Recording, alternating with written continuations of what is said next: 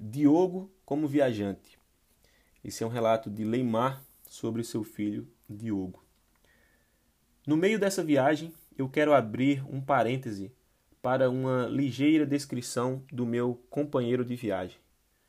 Viajando com Inês nos anos 1990, na Europa, sempre recusávamos os pacotes locais de turismo que a agência nos propunha. Saíamos independentes do grupo e sempre encontrávamos o nosso guia, que tomava conta da logística da viagem.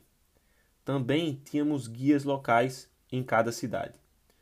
Certo dia, em Berlim, tomamos uma cerveja com uma mãe e uma filha mexicanas.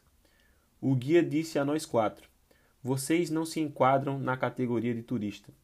Vocês são viajeros. Ele usou a palavra viajeros porque era espanhol. Mas o que eu quero registrar é que o meu companheiro de viagem é mais que um viajante. Ele é bem mais do que um turista. Na realidade, ele é um explorador.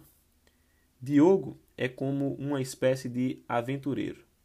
A aventura dele é bem planejada e bem comedida, mas tem uma capacidade de percepção, de verificar a cultura, os detalhes de prestar atenção às pessoas, principalmente às crianças. Ele tem uma sede de visitar museus.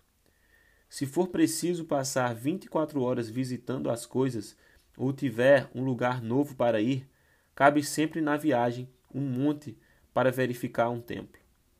Ele tem uma capacidade de perceber os detalhes que passariam despercebido pela maioria de todos nós além de um grande companheiro de viagem, é um grandíssimo explorador. Estou dizendo isso porque fomos visitar Siem Reap, que é uma das coisas mais belas que eu já havia visto até hoje, e foi um dos pontos altos de nossa viagem.